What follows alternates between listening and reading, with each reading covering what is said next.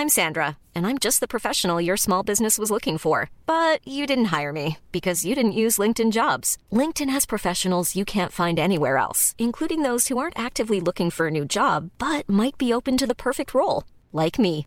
In a given month, over 70% of LinkedIn users don't visit other leading job sites. So if you're not looking on LinkedIn, you'll miss out on great candidates like Sandra. Start hiring professionals like a professional. Post your free job on linkedin.com/people today.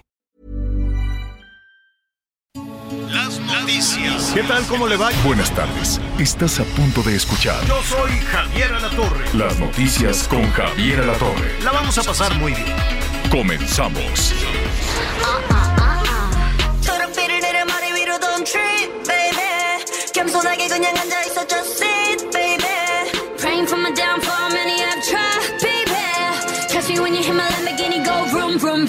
When we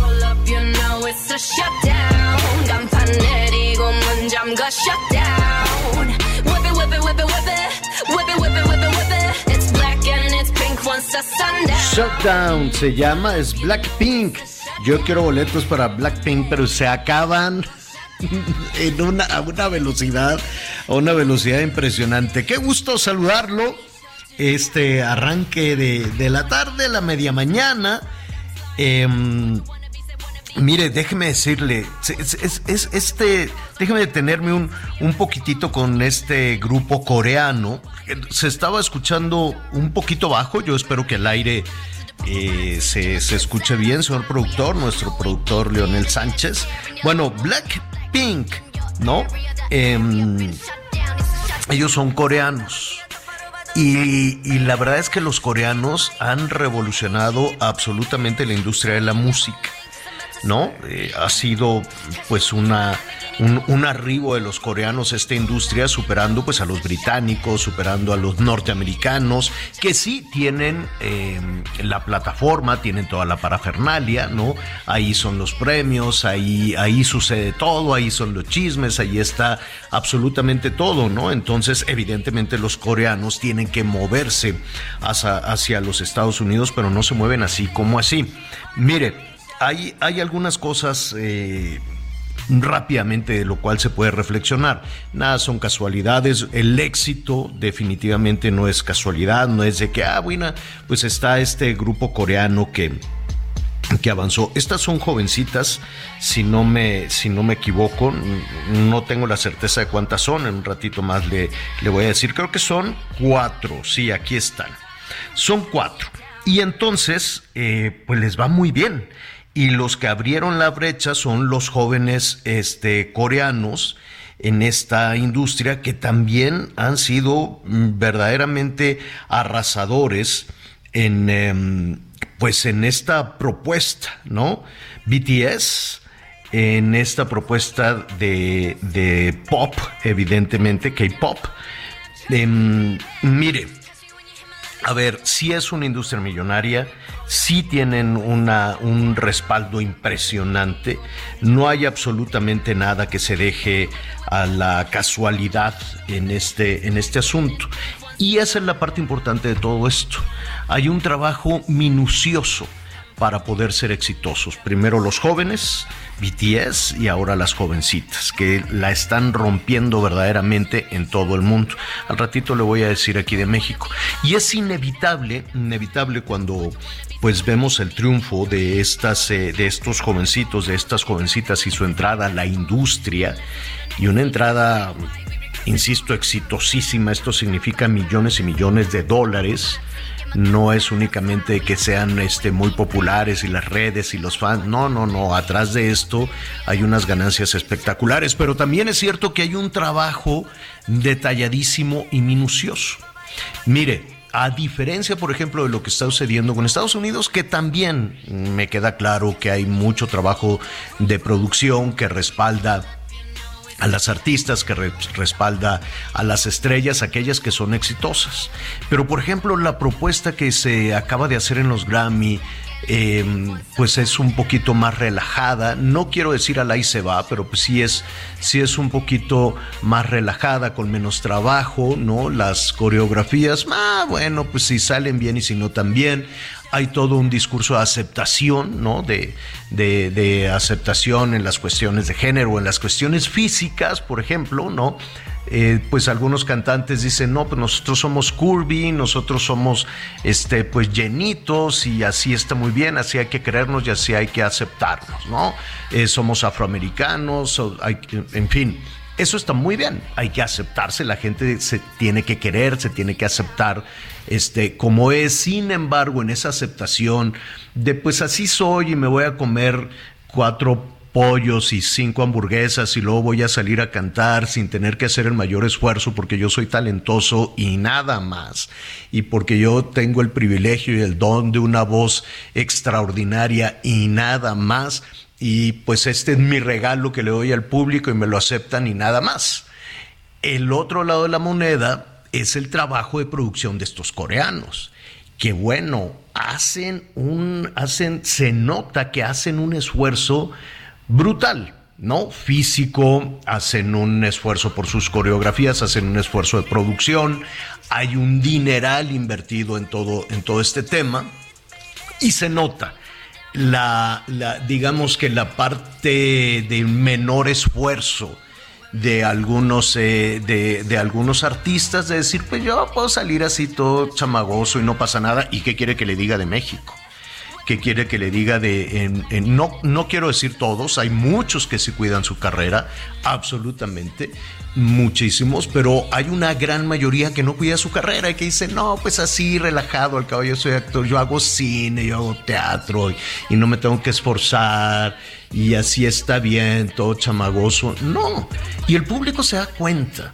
El público sabe cuando hay un esfuerzo. El público sabe cuando un programa de radio, de televisión, cuando una producción musical, cuando un show, cuando algún evento tiene un esfuerzo adicional. Cuando se tiene un esfuerzo bárbaro.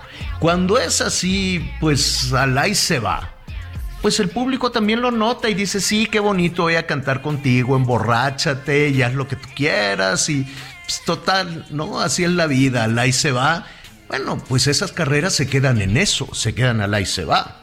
Pero cuando esas carreras quieren competir con una producción detallada, con un esfuerzo cuidado, absolutamente cuidado, es cuando se notan los cambios.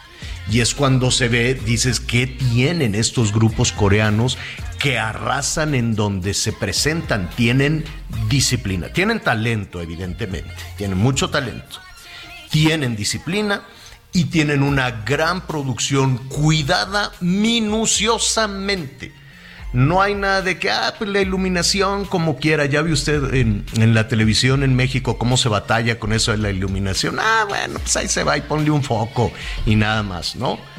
O cómo se batalla en muchísimos medios de comunicación. Bueno, como quiera sale y total, pues nada más nos juntamos ahí tres o cuatro y vamos a hablar mal del presidente y ya con eso. No, no, no. Las cosas se tienen que investigar, se tiene que cuidar. Los trabajos detallados, los trabajos minuciosos, sí o sí tienen éxito. Y un éxito brutal. Los trabajos más estomacales, más emocionales, más de que, no, de que me voy solo por la emoción y pues no importa, pues igual y me presento así, ¿no? Todo chamagoso, pandroso, me emborracho y la gente me lo va a celebrar, me va a decir, ah, qué padre, él es como yo, mi compadre, pero nada más, no va a pagar algo adicional, ni le va a dedicar, y cuando digo pagar, no me refiero únicamente al dinero, me refiero al tiempo, el tiempo, yo no voy a pagar más tiempo por alguien que me entretiene ahí nada más estomacal emocionalmente. Yo quiero ver una superproducción. Yo quiero ver un gran esfuerzo. Yo quiero ver un gran show, ¿no? No lo, no lo, de los Grammys, que ah, sí, pues es que como yo me acepto así, pues ya nada más hago mi poquito esfuerzo y adiós que te vaya bien. Por eso fueron tan aburridos los Grammys. Pero usted ve un show de estos coreanos y se va para atrás dices, wow, qué lejos estamos todavía incluso en la industria musical. Créanme, es una reflexión personal, es una reflexión personalísima porque eh, uno, eh, pues dices, ¿en dónde, en, en qué estriba el talento de todo esto? Ahora sí está la otra cara de la moneda que no me quiero yo alargar aquí, pero en estos, eh, en estos países asiáticos, en Corea, ¿no? Corea del Sur, este, en Japón incluso, hablando de la aceptación, esto que está tan aterrizado, por ejemplo, en América, tan aterrizado en Europa, ¿no? En, México, en Estados Unidos, en Europa, en fin, esta parte de me acepto como soy y ya, lo cual, insisto, emocionalmente está muy bien, pero pues te puede llevar a otras cuestiones, incluso de salud. O de decir, pues es que ya como así soy, pues no tengo que hacer mayor esfuerzo. Bueno, para no redundar en eso, está la otra parte que es oscura en este asunto porque en esa disciplina tan rígida para alcanzar el éxito, este, pues hay gente que se somete a unas torturas brutales. Y ahí vienen las operaciones y las sustancias y cambian todo su cuerpo y sufren, seguramente sufren. Mire, en alguna ocasión trabajando en, Japón, en varias ocasiones he estado trabajando en, en Japón con este oficio nuestro, que es una bendición, y entonces me daba cuenta cómo en algunos sectores de la cultura japonesa, no me quiero meter a la complejidad del teatro kabuki, es otra cosa, ¿no? O al tema, el, tema de las tradiciones, las geishas, ¿no? Que parecían estas muñequitas de porcelana blancas, blancas, blancas. El tema del color les agobia. Entonces, por ejemplo, el sol se pone, se cubren, bueno, ¿no? Por, por un tema de estatus, de yo no soy campesino, entonces se ponen esas mangas largas, guantes, se cubren absolutamente. Entonces eso por ahí les agobia. Se operan los ojos, bueno, un día sí y otro también. ¿Ha visto usted las caricaturas orientales, las caricaturas coreanas o japonesas que salen con estos ojos redondos, redondos? Este, pues es algo que buscan estéticamente son bellísimos, los ojos rasgados son bellísimos. Estas mujeres tienen unos ojos bellísimos, sin embargo, pues quieren occidentalizarse. En alguna ocasión en un elevador, este, un niño se me quedaba viendo, iba con su mamá, y le decía algo a la mamá y yo no entendía y le pedía un traductor y con mucha pena me dijo, pues es que el niño dice que usted tiene ojos de perro. Y me dio mucha risa. Dije, ¿cómo que tengo ojos de perro? Me dice, sí, que tiene ojos de perro porque el niño pues no había visto, porque era muy chiquitito, a una persona con los ojos redondos, como, como nosotros los, los mexicanos. Entonces, este, ahí me empecé a dar cuenta también de cómo em, buscan esta forma de occidentalizarse, las piernas más largas, más estilizadas, la piel mucho más blanca, los ojos redondos, y así, pues los los preparan a, estas cantantes, a estos, a estas y a estos jóvenes cantantes hasta determinada edad y luego los van sustituyendo. No se crea, les va muy bien, disfrutan la fama, hay una disciplina feroz, una disciplina brutal que se convierte en éxito, sí o sí, pero atrás también hay toda una historia este, terrible, seguramente, no para todos, no para todos, pero contrastando, por ejemplo, con Liso allá en, Estados Unidos que dice, no, a mí me importa tres pepinos, yo soy feliz así, con, con mi sobrepeso, y una cantante coreana pues que está sometida a estas, a estas situaciones. En fin, es el mundo del entretenimiento. Con lo que sí me quedo es que cuando hay un trabajo minucioso, disciplinado, investigado, cuando hay un compromiso, sea en la radio, en la tele, en la prensa escrita, en el escenario, en el palenque, en la música, en la literatura, en, en las artes plásticas, en la escultura, en la pintura, en lo que sea. Cuando hay una disciplina y dices, tengo que hacer esto, lo tengo que terminar de esta, esta y otra manera, y voy a dar un esfuerzo adicional, sí o sí vas a tener éxito. Bueno, y todo eso salió por la música de, las, de estas niñas coreanas que se van a presentar. No hay boletos de todas formas. Miguel Aquino, ¿también te pidieron boleto para este concierto o no? Hola Javier, ¿cómo estás? No, fíjate que me da mucho gusto saludarte, Anita Lomelía, a todos nuestros amigos. Hola, hola. Gracias, gracias por estar con nosotros. Fíjate que no, en el caso de, de estas chicas, no, ayer precisamente platicaba con mi hija Valentina cuando estábamos viendo toda la información acerca de esto, y ella incluso me decía que por ahí hay un este, hay un programa, hay una especie como de reportaje acerca Eh, y, me llamó mucho la atención. Es un documental, un documental. Mi hija, incluso Anita, lo calificaba como: papá, las, las tienen y las tratan como si fueran presas o esclavas. Ese fue el concepto que, que me dio mi hija en el momento que hablaba de este grupo Blackpink, en donde, pues sí, las tienen sometidas este, a un control, a una... Justo es lo que le quería... Entrenamiento drástico, ¿no? Ajá. Este Blackpink Light Up in the Sky es un documental en donde habla el tema de la selección y lo que lo que implica para cada una de ellas el fracaso, ¿no? De regresar a casa diciéndoles, chin, no lo logré, ¿no? Por esta, por esta educación, este, pues encaminada a la perfección. Muy competitiva. Al, éxito, a la a todo lo, lo que, lo que nos encanta, pero sin pensar en el otro lado de lo que se puede dejar en el camino. Porque sí hay que hay que ser aspiracionistas, hay que luchar, hay que buscar este salir adelante, pero sí ser muy realistas con uno mismo, con la posibilidad de, de dónde partir, y ahí es donde la educación es muy importante. Aquí es implacable el tema de la educación y el de lograrlo y alcanzarlo. Y en este documental, pues ellas entrenan más de 14 horas, como muchos deportistas, por eso son tan exitosas. Hay un plan perfectamente elaborado, como decías Javier, para, para, para lograr lo que han logrado y a dónde han llegado.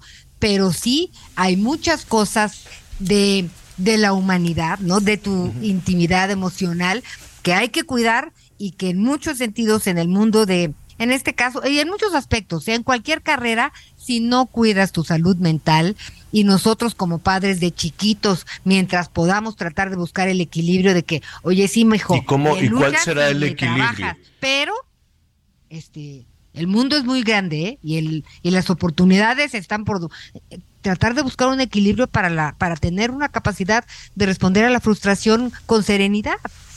No, a ver, eh, nada más hay que navegar mucho cuidado con eso, porque no tener tolerancia a la frustración, ya tenemos por lo menos dos generaciones que, que, no tienen tolerancia a la frustración y entonces los papás los van allanando el camino y les van cuidando. No, no, no, no vaya a ser que te tengas que enfrentar a un fracaso o a la frustración.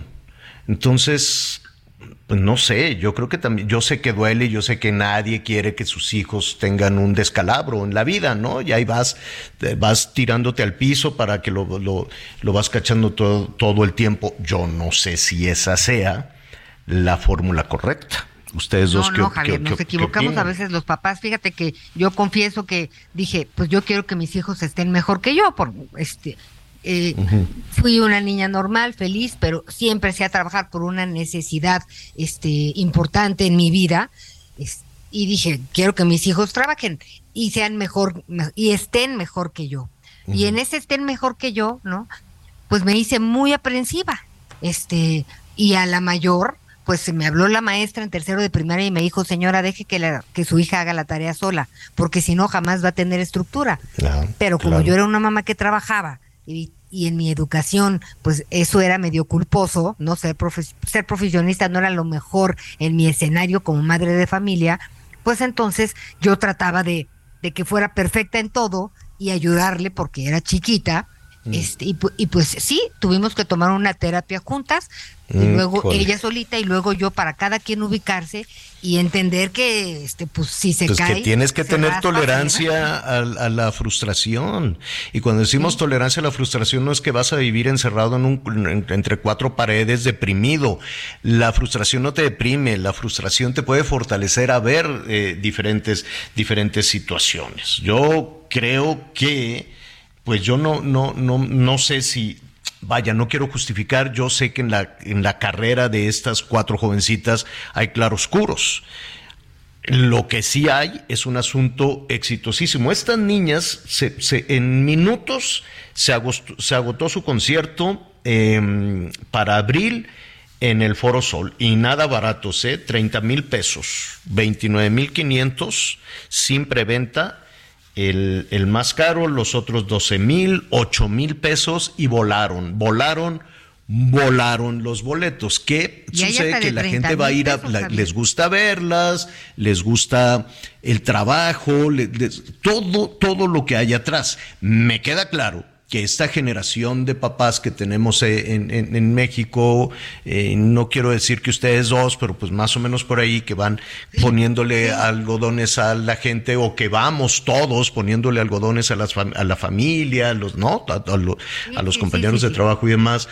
Pues yo creo que no nos hubieran contratado como equipo de producción para un trabajo exitoso en Corea.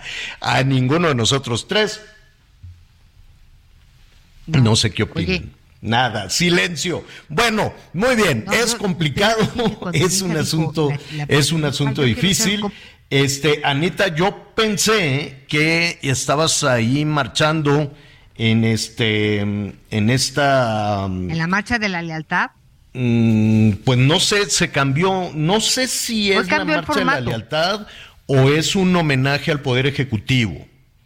Pues fíjate que el presidente decidió cambiar el formato, ¿no? Y ahora pues eh, se conmemoran 110 años de esta marcha de la lealtad, además de 200 de la creación del colegio, del heroico colegio militar, y el 19 pues estarán celebrando también 110 años de, del ejército.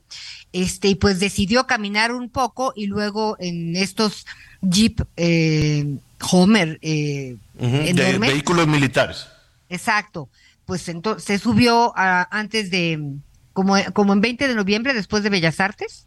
Este, y pues ya, se fue directo al Zócalo, entró al Zócalo, eh, pues muy, muy aplaudido, muy, muy acoge, pues arropado, ¿no? Por, por ahí una. Como la, como la marcha de reforma menos, digo, me, eran, menos porque pues en, en, la plancha del Zócalo, pues aquí vemos todo el despliegue militar que pues hizo un desfile que lo vino que lo vino es que ya no entendí. Este evento es eh, para conmemorar la marcha de la lealtad o para arropar al presidente. Pues digo, estamos en los discursos. No creo que para Mira, el cambio de formato llama la atención porque te acuerdas que se iban al castillo de Chapultepec. Sí, sí, y se, y se hablaba de un pasaje histórico. Sí, y aquí ya no se está hablando de un pasaje histórico, seguro, no sé de que, de hecho fue el escenario original, ¿no? De la marcha de la lealtad. Sí. Ahora, eso, ahora estamos, en, eh, ahorita, ahorita está hablando el secretario de la defensa, este, y pues están los discursos, y te digo que ahora la marcha de la lealtad fue distinta, en lugar de subirse, pues se quedaron en, en Avenida Juárez, y en Bellas Artes se subió a su vehículo. Esta, pues digamos que es una, lo podríamos interpretar como un evento de lealtad al jefe del Poder Ejecutivo. Pues mira, lo podemos interpretar de varias formas por los tiempos, por lo que está sucediendo en el país, por cómo se siente el presidente más que nada. Fíjate que a veces yo digo, bueno, oye, este, pues eh, el señor pues trabaja todo el tiempo, eh, está viendo el... O sea, es un evento para, el presidente entonces. Pero no acaba de estar, eh, para por supuesto, que se satisfecho nadie va a estar nunca y qué bien que así sea, tenemos muchos problemas, pero sí lo veo particularmente, eh, pues no, no, no contento, eh, molesto, incómodo. Este. Y para eso fue el evento. Pues, pues lo cambió para el pues tema lo cambió, pero en estricto sentido pues eh, es, para celebrar el aniversario de la marcha de la lealtad. Nada más que dijo, ahora no subo, se bajan todos y punto. Mm, mm, pues, pues se pues cambiaron todas las cosas.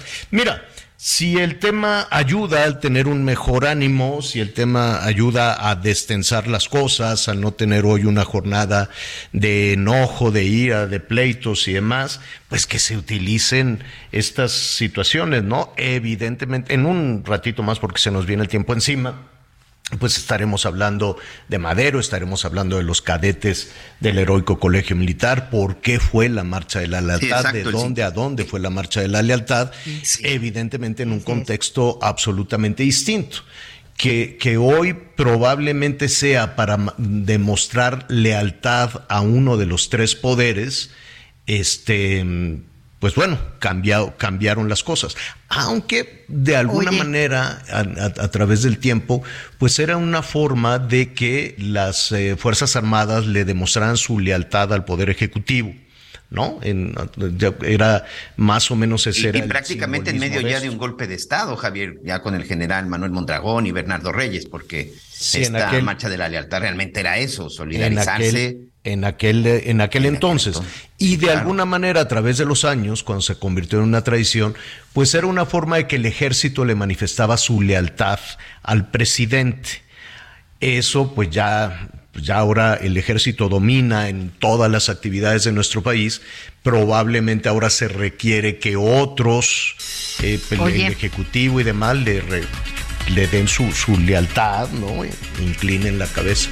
Vamos a hablar de esto inmediatamente después de unos anuncios. Volvemos.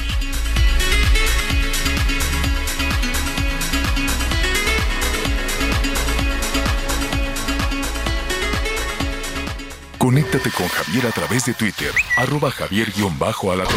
Sigue con nosotros. Volvemos con más noticias. Antes que los demás. Todavía hay más información. Continuamos. Las noticias en resumen. En Sinaloa detuvieron a José Guadalupe Tapia Quintero, alias El Lupe, operador de alto rango del líder del cártel de Sinaloa, Ismael El Mayo Zambada. De acuerdo con fuentes, el UP es el principal operador para el tráfico de marihuana, cocaína, metanfetaminas y fentanilo desde el Pacífico hacia Arizona y California. La Fiscalía de Nuevo León informó que los 14 migrantes cuyos cuerpos fueron localizados en las aguas en un río murieron de asfixia por sumersión. De acuerdo con las autopsias, los cadáveres no presentaban huellas de violencia y se determinó que no hay presencia de impactos de arma de fuego en la unidad. De acuerdo con medios nacionales, el entrenador de Tigres, el argentino Diego Coca, será el nuevo director técnico de la selección mexicana de fútbol para el proceso rumbo al Mundial de 2026. Hoy el dólar se compra en 18 pesos con 33 centavos y se vende en 19 con 35. El mundo de la moda en mueble está en movimiento en Expo Mueble Internacional, la feria líder de muebles y decoración en América Latina. Encuentra lo último en tendencias, diseño y calidad en muebles para el hogar, oficina, jardín, infantil, decoración, entre otros. La cita es del 15 al 18 de febrero en Expo Guadalajara. Regístrate en www.expomuebleinternacional.com.mx.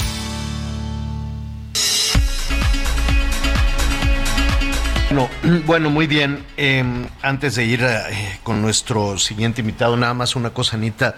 Eh, tú que estabas ahí o que sigues ahí en el tema eh, atenta de la marcha de la lealtad, sé que está el secretario de la Defensa en este momento hablando. Un poquito más adelante le vamos a tener los detalles, pero nada más dime algo. Este, volvieron a cambiar los lugares, sacaron a la ministra, la pusieron allí en orillita. No, la ministra, fíjate que fue al centro del ah, vehículo que iba detrás del presidente, representando a los tres poderes, iba eh, también con la esposa del presidente, la doctora Beatriz. Así que la verdad es que no, y esa era una de eh, eh, este uno de los encabezados hoy en la prensa y en los distintos comentarios, ¿no? En los radiopasillos, pues hoy el nuevo encuentro de la ministra Norma Piña con el presidente López Obrador después de lo que ayer el presidente decía que, bueno, todo un contexto, pero pues finalmente dijo que pues ella era presidenta de la Suprema Corte gracias a él, que porque antes los presidentes designaban este al presidente de la de la Suprema Corte, así que pues, sería interesante saber antes antes cuándo, ¿no? Que no quede así nada más abierto que digan el presidente eh, Cedillo, Los neoliberales y conservadores, o sea, todos los de antes. Todos no. O sea, cuando dices antes, metes a todos en una bolsa. Y no, no les fue muy bien, ni a Peña ni a Calderón les fue muy bien con, los, con las designaciones que ellos hicieron. Entonces, este, sería muy interesante que dijeran, antes fulano, mangano y perengano pusieron a este que lo tenían ahí de rodillas a sus órdenes.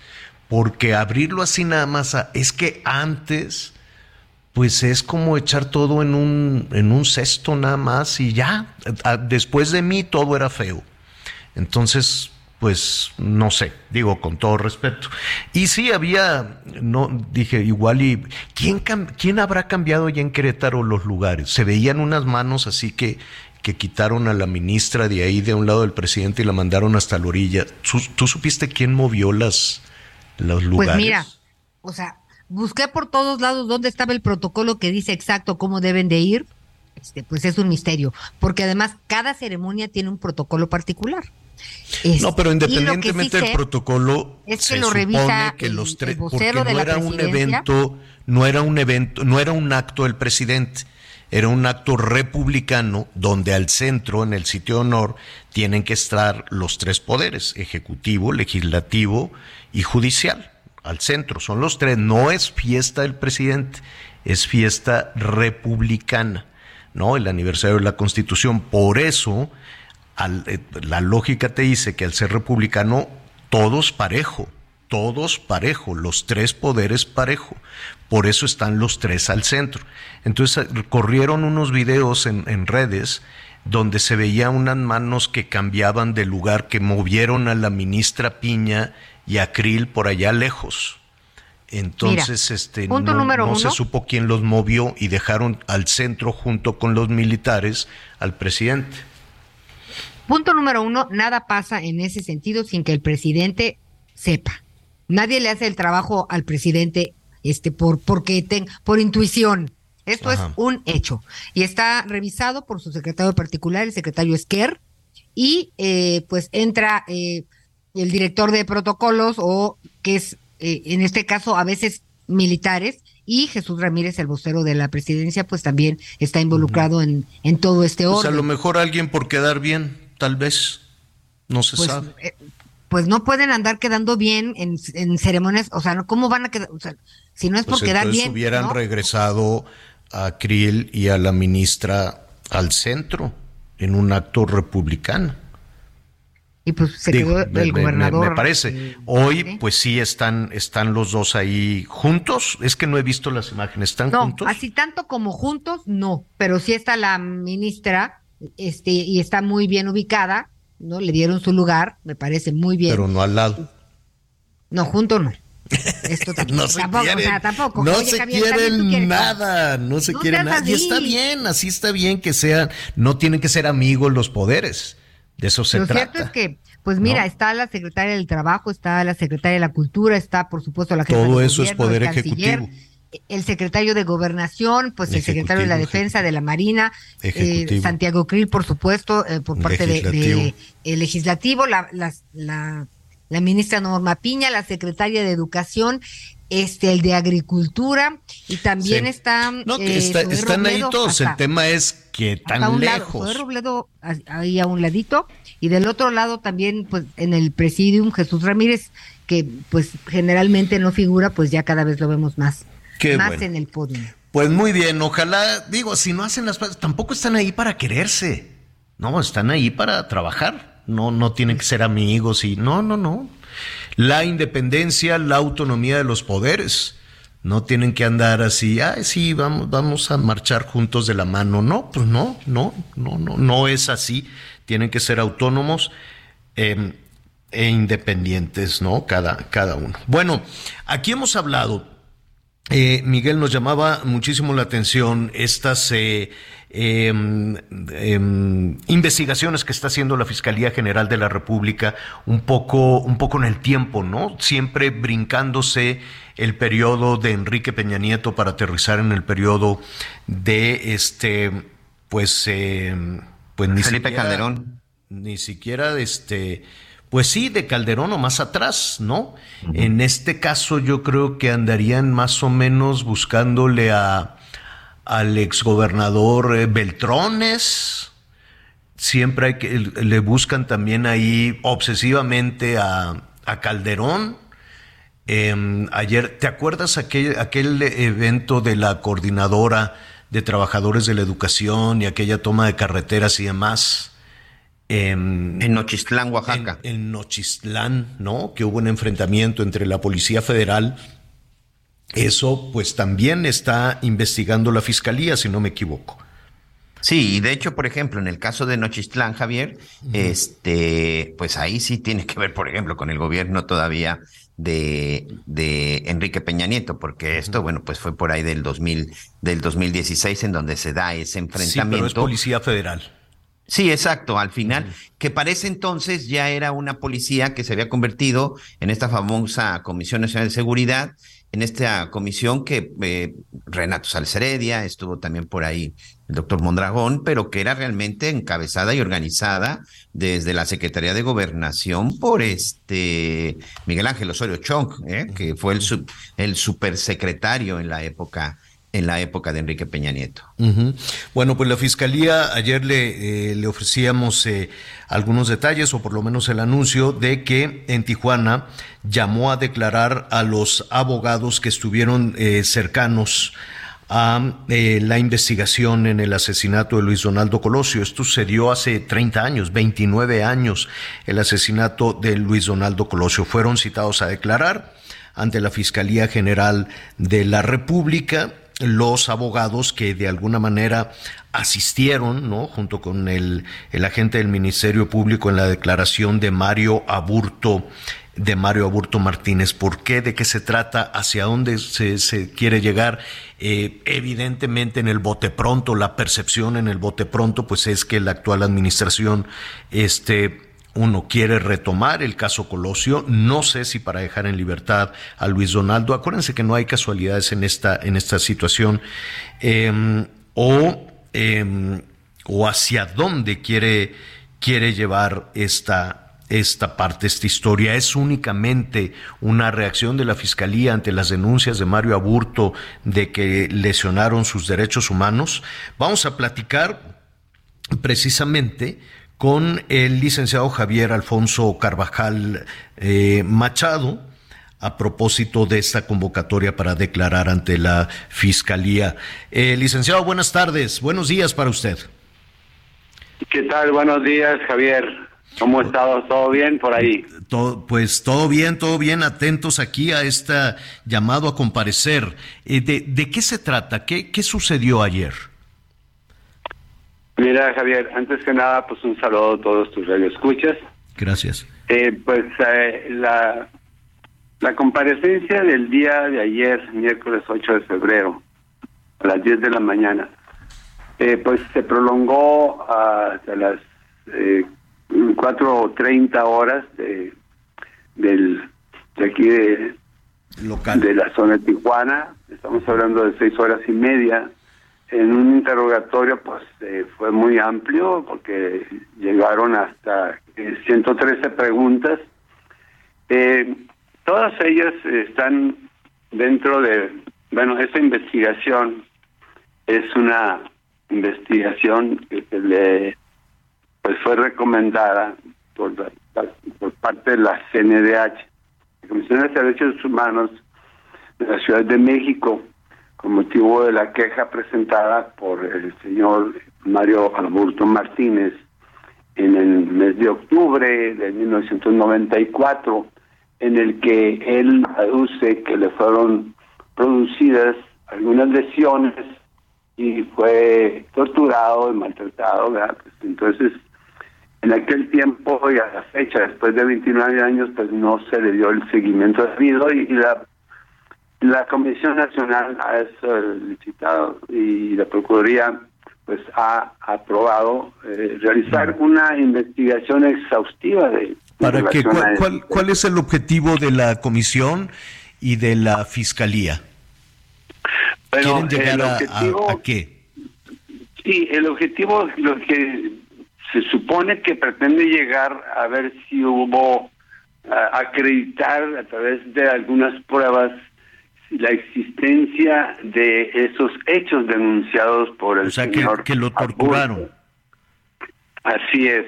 Y le preguntaron, les preguntaron eso, entiendo que, que a usted ya otro... En algunas partes, sí, señor La Torre. Uh -huh. eh, sin embargo, bueno, pues eh, fue tan amplio que se ventilaron algunas otras otras preguntas que pues no le veía yo la razón de ser para acreditar un, un supuesto delito de tortura. Uh -huh. eh, tales como pues la presencia de ciertos funcionarios de alto nivel de aquellas épocas, ¿verdad? de aquellos gobiernos, como el por ejemplo la presencia de Mario Fabio Beltrones, uh -huh. el exgobernador de Sonora, su jefe de escoltas y otros más, y particularmente sobre Diego Valadez, que es el ex procurador general de la República, de la Procuraduría General de la República en aquellas fechas. A ver, usted, eh, usted, perdóname, eh, bueno, te puedo, te puedo hablar de tú. Por favor, sí. Muy bien, Tocayo. A ver, ¿qué papel desarrollaste hace casi 30 años en Tijuana después del asesinato de Luis Donaldo Colosio en Lomas Taurinas? Sí, eh, quisiera ponerte nomás un poquito de precedente. La cuestión de que yo eh, en esa época fui presidente del Colegio de Abogados de Emilio Rabaza de esta ciudad de Tijuana en el que pues fui una, bueno pues muy activo en la cuestión de los derechos humanos, en la defensa, fue una, bueno, una activista social y también en aquellas fechas pues nuestro colegio pertenecía a la FEDACOBA, que era la Federación Nacional de Colegios, Barrios y Asociaciones de Abogados, y se celebramos un convenio con la PGR de aquellos tiempos, de aquel entonces, para efectos de que los grupos colegiados, a través de sus abogados agremiados, prestáramos servicio social para aquellas personas que estuvieran involucradas en algún delito, pues atenderles sus sus eh, diligencias, sus defensas y esas cuestiones.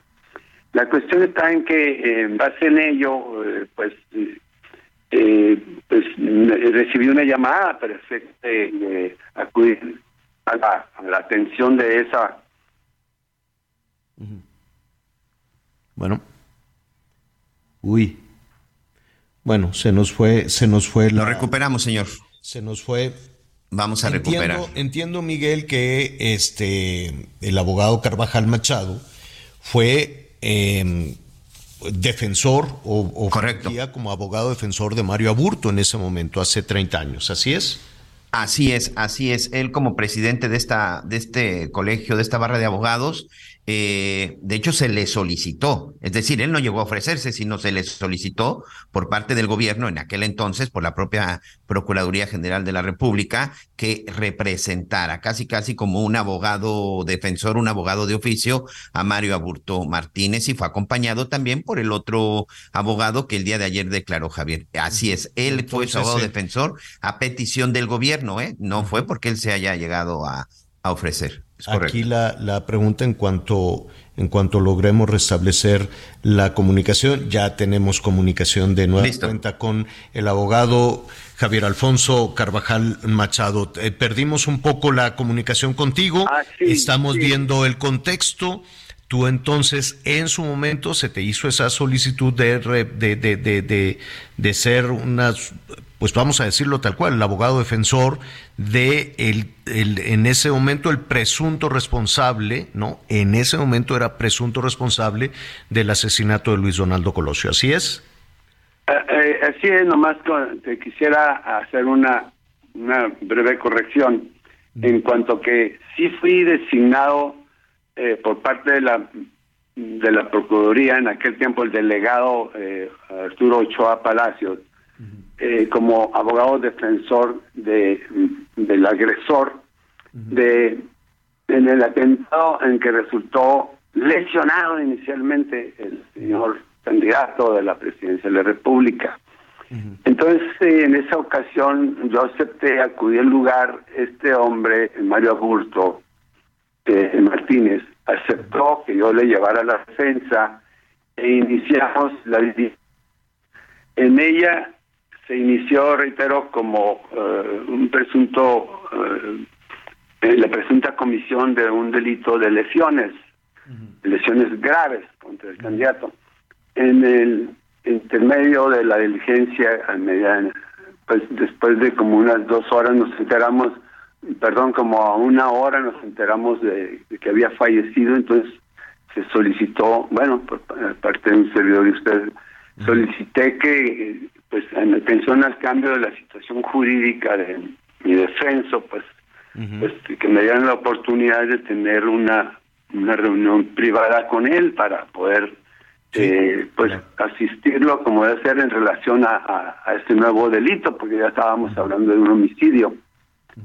y en principio la autoridad no lo permitían, sin embargo, bueno, pues no quisieron salirse de la sala, pero sí eh, aceptaron pues irse al otro extremo de, una sala que era algo algo amplia. Y así es como le hice el conocimiento a este muchacho pues, de la cuestión, jurídica. La cuestión clave aquí, eh, eh, Javier, es, ¿tú fuiste testigo en algún punto de tortura contra Mario Aburto? No, definitivamente no. Durante el tiempo que estuve ahí, pues no. Si algo me, me ha distinguido en mi vida, pues es que soy un defensor de derechos humanos. ¿Cómo voy a permitir que torturen enfrente de mí a un abogado? Yo tengo desde el 75 uh llevando procesos penales y federales también. y, jamás he permitido eso y he presentado muchas denuncias ante, ante la Comisión de Derechos Humanos por violaciones eh, a los derechos a, los por tortura pero en este caso pues fue un interrogatorio sí intenso pero pero no no hubo no hubo un golpe no hubo no vi maltrato menos tortura eh, yo no lo hubiera permitido inmediatamente le hubiera objetado esa situación no no, no lo hubiera permitido ¿Qué sigue, ¿Qué sigue después del larguísimo seis horas de interrogatorio que tuvieron ayer? Pues eh, se están citando a todos los que estuvimos presentes en esa diligencia, que fueron como aproximadamente 11, 12 personas, entre tres agentes del Ministerio Público Federal, eh, estaban dos custodios eh, atrás de, como un paso atrás de, de, agentes federales, la, Policía Judicial Federal en aquel tiempo. Eh, estaba pues dos testigos, eh, Marco Antonio Maclis, el, el que fue procurador de derechos humanos aquí en Baja California, José Luis Pérez Canchola. Él llegó un poquito tarde a la diligencia, pero llegó y se asentó en, el acta su, el arribo de él y cómo se sumó a la diligencia. Y habían otras personas, entre ellos también estaba el delegado de la PGR en Baja California, Arturo Ochoa Palacios, y otras dos personas que no, que no, no, sabía quiénes eran.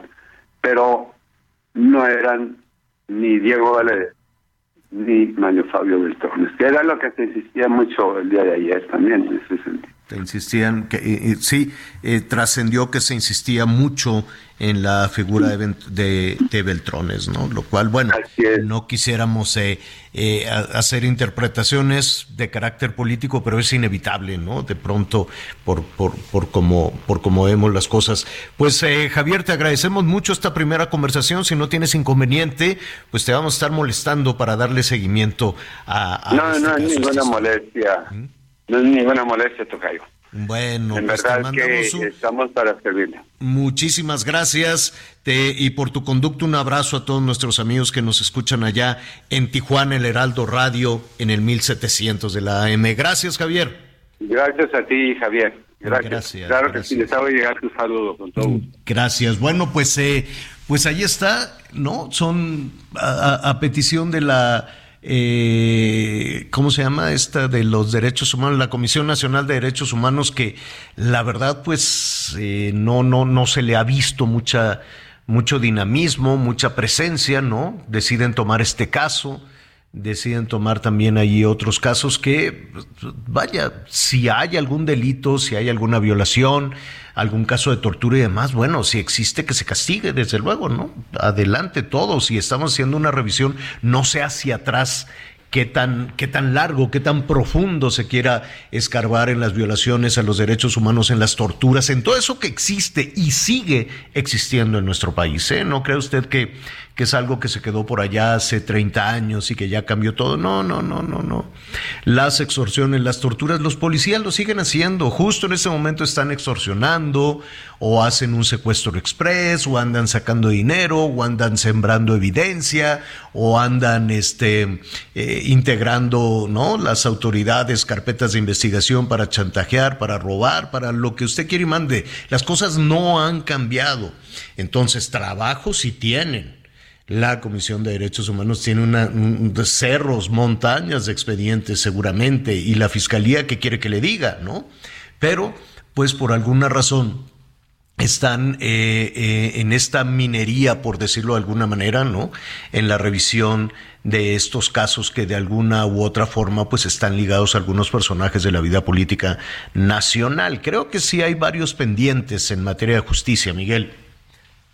Sí, por supuesto. Yo creo que uno de los pendientes más importantes y sobre todo porque en su momento se anunció con bombos y platillos, Javier, tiene que ver con este asunto de Emilio, de Emilio Lozoya, que al final, bueno, pues ahí vemos que no se ha podido resolver absolutamente nada. Y si le seguimos rascando, ¿qué me dices del caso de Segalmex? este caso de 10 mil millones o cuántos, no sé. Sí, sí, sí, que incluso el, comparativo que hacía Mexicanos contra la corrupción, bueno, pues asegura que el daño a Segalmex, Diconsa, Liconza, pues era por ahí de los 8 mil millones de pesos, una cifra muy, muy elevada si lo comparamos con la Casa Blanca y con todo lo que había sucedido en gobiernos anteriores la Secretaría de Educación recientemente, la compra 830 millones que de acuerdo con la Auditoría Superior de la Federación no se acreditaron durante la época de la administración de la hoy candidata del Estado de México, Delfina, Delfina Gómez. Y bueno, podemos así enumerar una gran lista y sobre todo también en cuestiones jurídicas, el asunto de los periodistas, que hoy, bueno, pues sabemos que en esta administración se ha dado el número de asesinatos. las medicinas de Tabasco. ¿Te acuerdas que tantos muertos dejaron? O sea, te... Conéctate con Miguel Aquino a través de Twitter, arroba Miguel Aquino. Toda la información antes que los demás. Ya volvemos. Todavía hay más información. Continuamos. Hiring for your small business? If you're not looking for professionals on LinkedIn, you're looking in the wrong place. That's like looking for your car keys in a fish tank. LinkedIn helps you hire professionals you can't find anywhere else, even those who aren't actively searching for a new job but might be open to the perfect role. In a given month, over 70% of LinkedIn users don't even visit other leading job sites. So start looking in the right place. With LinkedIn, you can hire professionals like a professional. Post your free job on linkedin.com slash people today. Bueno, pues la carestía, la carestía no da precio, no da, no, no está dando tregua, ¿no? Por ahí hacia finales del año se decía, ¿cómo decía Durazo con la inseguridad? Decía que el punto de inflexión, decía, decía Durazo, no, ya llegamos al punto de inflexión, sí, cómo no, mira nada más cómo andamos en esto. ¿Cómo les encanta? con el COVID también, ¿no? Exacto. Exacto, no, no, ya llega, eso, ¿cómo se llama este hombre López Gatel? No, ya estamos ahora sí en la curva. Dijeron, yo me acuerdo que el descenso del COVID lo habían anunciado para el 10 de mayo. Entonces decían por ahí, no, para el 10 de mayo ya todo el mundo va a poder salir el 10 de mayo del 21, ¿no? O del 20 del 20 o del 21, es que pues ya, ya, ya me perdí, creo que fue, no, del 21, porque la... Del 21, sí, sí, sí, que para el 21 ya habíamos terminado todo. ¿Cuándo, es que ya, ya se me... Sí, pues la pandemia inició... Marzo del 2010 fue cuando nos encerraron, señor. Del 2010 no. Del 2020. del 2020. Del 2020, sí, sí, sí. Entonces, en febrero, marzo, no, fue que para mayo del 20 había dicho este hombre, López Gatel, que ya, que estaba la curva de descenso y que ya era en mayo del 20 y mira tú, todavía le faltaron otros dos y una serie de declaraciones, no, y vamos, no, no vamos a llegar a tantos, y no, no, y no, y no, no le pegó a nada, a ni una. Qué barbaridad, qué, qué irresponsabilidad. Qué verdadera irresponsabilidad este señor. Pero, en fin, eh, las cosas eh, al, tiempo, ¿no? Al tiempo se, se acomodarán. Bueno, lo mismo también se decía, no, ahora sí ya estamos en el punto de inflexión y no sé qué, porque en Europa, que porque en Estados Unidos. Y nada, pues ya llevamos, si no me equivoco, dos meses con un repunte en la carestía evidentemente para los jefes de familia, las jefas de familia, sobre todo en lo que tiene que ver con comida, no necesariamente por estar revisando diferentes productos de la canasta básica, pues cuando va uno y paga en el, en el súper, en el mercado, o tienes alguna celebración, restaurante, es una cosa de lumbre, de caro, carísimo. Y, y si vas y compras en este momento huevo que no está considerado, no sé por qué razón, pero está carísimo también. En fin, el hecho es que nos dicen que la inflación es de casi 8%, 7.91%. Si revisamos algunos gastos, eh, eh, sobre todo en algunos alimentos, pues es muchísimo más alto. Ya nos han dicho los especialistas, bueno, pues es que como es una medición de los diferentes productos y es un promedio, etcétera, etcétera, te lleva al 7.89%, que de cualquier forma es alto. Y eh, para hablar de, este tema que, ve en este, en este horizonte, me da muchísimo gusto saludar a Pedro Tello analista económico, asesor financiero. ¿Cómo estás, Pedro? Javier, buenas tardes. Gracias por esta oportunidad para conversar sobre el tema que sin duda alguna marca una diferencia el crecimiento de la inflación que se va a reflejar en unos 57 eh, minutos más, tan pronto el Banco de México mm. salga a anunciar el decimocuarto incremento en la tasa de interés. Exacto. Eh, y esto, pues es importante, ¿no? Decirle a nuestros amigos, suben las tasas de interés y mm, tu, tu pronóstico, ¿subirá el mismo ritmo de los Estados Unidos? Ellos se fueron un cuarto de punto, corrígeme si me equivoco, o va a subir más en nuestro país?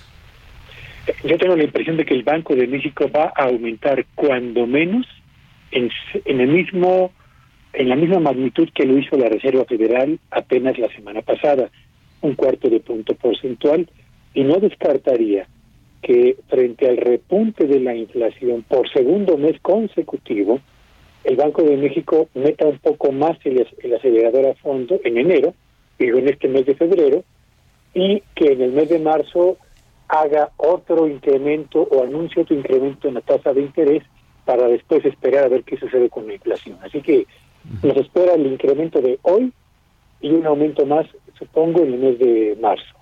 Eh, ayúdanos a explicarle a nuestros amigos por qué debemos de poner eh, eh, énfasis o atención en el incremento de las tasas de interés. En el día a día, pues el dinero se hace más caro.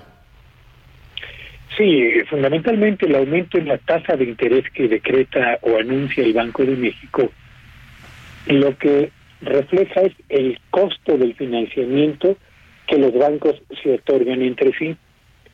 Pero el financiamiento que el banco le otorga a usted cuando pide un crédito de nómina personal o hipotecario o automotriz o cuando utiliza su tarjeta de crédito es una tasa de interés diferente, más elevada en función del tipo de financiamiento que solicitemos. Y recordemos, México es uno de los países con el mayor número de tarjetas de crédito en el mercado. Y los mexicanos hemos llegado a este mes de enero o a este mes de febrero después de haber registrado una inflación inusualmente elevada durante el 2022 y una dura, muy dura cuesta de enero en este 2023 y hemos empezado a utilizar con mayor intensidad la tarjeta de crédito que es desafortunadamente el tipo de financiamiento más costoso que existe en México. De modo que si no cuidamos nuestros gastos y utilizamos alegre eh, y poco inteligentemente nuestra tarjeta de crédito, Javier, lo que estaremos haciendo es asumir deuda que es la más cara en México y cuyo costo además se va a ir elevando hoy a la una y dentro de un mes también. Así que hay que ser muy cuidadosos con el gasto muy prudentes con la tarjeta y muy puntuales con el pago de nuestros adeudos, aquí, sobre todo aquí están contratados a tasa variable, como los de la tarjeta de crédito. Oye, Pedro, pero algunos eh, de nuestros amigos, jefes, jefas de familia, eh, pues se dirán, bueno, pues tal vez en, en, en diciembre, ¿no? Tal vez en diciembre me dio un gusto después de, un año muy castigado y, pues había que hacer algún tipo de celebración, algún tipo de regalo y demás. Bueno, ya lo hecho, hecho está, eso sucedió y ahora pues habrá que, hacer todo, todo un esfuerzo. Pero también es cierto, te dirán, oye, ya estamos en febrero, apuntando hacia marzo, ¿y cómo, cómo puedo reducir más? Es decir, después de, de aquellos eh, libertad en el consumo eh, de diciembre, pues yo veo que, que las familias mexicanas se están ajustando. ¿Cómo se pueden ajustar? ¿Cómo se pueden ajustar más? Eso por un lado. Y por otro lado, entiendo, corrígeme si me equivoco, Pedro, que este incremento en las tasas de interés es justo para inhibir el consumo. ¿Así es? Sí, en efecto, en efecto. A ver, fíjate que el día de ayer, curiosamente, estaba yo en el supermercado y una señora se acercó y me dijo, eh, ¿cómo piden que me aprieten más el cinturón? Cuando ya no puedo llevar ni siquiera la cantidad de huevos y de proteína animal carne que solía llevar a mi hogar, ¿no? Ya sustituí la carne de res por la carne de pollo y la pechuga ahora por la pierna. Ahora voy a tener que sustituir la, pierna por el guacal. Y uno cuando escucha esto, Javier, que además es finalmente el sentir de la, de la mayor parte de las familias mexicanas, que vaya que la han pasado muy mal, no solo por la pandemia, por el desempleo, por la caída en los ingresos y también por la inflación, pues uno se pregunta, eh, ¿cómo le podemos pedir a la gente un esfuerzo mayor al que han realizado particularmente las amas de casa para ajustar el gasto eh, o el presupuesto familiar a los requerimientos de una vida digna para los integrantes de la familia. Y bueno, eh, francamente no hay una respuesta para esto. Yo creo que si hay alguien en este país que merece realmente la nominación al Premio Nobel de Economía son las amas de casa, porque vaya que saben hacer, eh, diría, magia con el presupuesto, hoy como lo hicieron en los años 80, tú recordarás las inflaciones de aquella época. Entonces, es, es difícil, muy difícil. Yo, yo lo que recomendaría es fundamentalmente, eh, si usted utiliza su tarjeta de crédito porque no tiene manera de poder pagar eh, en la medida en la que ya no tiene recursos en el bolsillo por la despensa, trate de liquidar todo lo que está pagando hoy antes de la fecha de corte para evitar que se le vayan acumulando intereses y que esa deuda vaya creciendo. Conviértese en un totalero de la tarjeta de crédito para evitar problemas mayores. Eh, y otro, otro de los temas que llama muchísimo la atención en el anuncio que da el INEGI de, de este, de este aumento, de, eh, aumento en los precios. En las zonas más pobres, Guerrero, Chiapas, la misma Tlaxcala, que no se queda calladita, pero ni para, ni para atrás ni para adelante, más bien hacia abajo, desde hace ya muchísimos, muchísimos años, sin una aportación este Guerrero, Chiapas, Tlaxcala, Michoacán, en algunas de estas zonas, unas sí con mucho dinamismo, otras sumidas en la, en la delincuencia y en la pobreza. ¿Por qué estos estados, Guerrero, Chiapas, Tlaxcala, eh, Michoacán, es en donde se registró el mayor incremento en la inflación, sobre todo en los alimentos? Parecería que es parejo, ¿no? Uno diría, bueno, pues nos va a costar lo mismo el huevo en, en Sonora que en Guerrero, pero no es así. No, fíjate que no. La razón está en el hecho de que llevar alimentos a las localidades de los eh, estados que tú has referido, Tlaxcala, Chiapas, Michoacán, Guerrero y San Luis Potosí, que es donde se presentó el mayor aumento de la inflación en el mes de enero, cuesta más y llevarlo a los estados del norte, Nuevo León, Baja California, Chihuahua o Tamaulipas. ¿Por qué razón? Bueno, pues porque las localidades están más dispersas en estos estados donde tú has eh, señalado con precisión y porque además en algunos de ellos, eh, Javier, el impacto del crimen organizado eleva adicionalmente los costos del transporte y los costos de venta de los productos por el cobro del famoso derecho de piso. Solo para que quienes nos escuchen tengan una idea de lo que estamos hablando, en Durango la inflación en el mes de enero fue el equivalente a la tercera parte de la inflación que tuvo lugar en Tlaxcala durante el mes de enero. Mismo mes, diferentes entidades federativas, mismo indicador, diferencia abismal en el avance de la carestía en uno y en otro, simple y sencillamente por el peso que tiene, yo diría, la falta de infraestructura de comunicaciones y transportes para desplazar rápidamente los productos que llegan a los centros de consumo, por el impacto del crimen organizado, que también es muy relevante, y, por circunstancias adicionales que, bueno, están alrededor de estas dos y esa y esa otra circunstancia adicional abonando a lo que a lo que dices que es una realidad aunque no se quiera reconocer es que el mismo crimen organizado es el el, eh, el proveedor de muchísimos productos es el distribuidor de muchísimos productos y es el que fija los precios de muchísimos productos. Ve lo que sucedió con el pollo en Guerrero que estaban ejecutando ahí a los, a los vendedores de pollo en los mercados porque se resistían. Dicen, este es el producto que tú vas a vender, lo vas a vender en tanto y yo te lo voy a distribuir.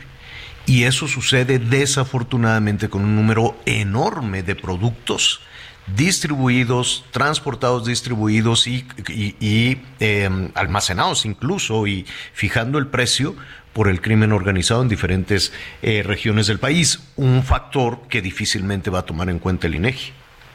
Sí, por supuesto. Y yo agregaría otra cosa, eh, Javier. A ver, la inflación que el INEGI difundió, medida de enero del 2023 contra enero del año 2022, es del 7.91%.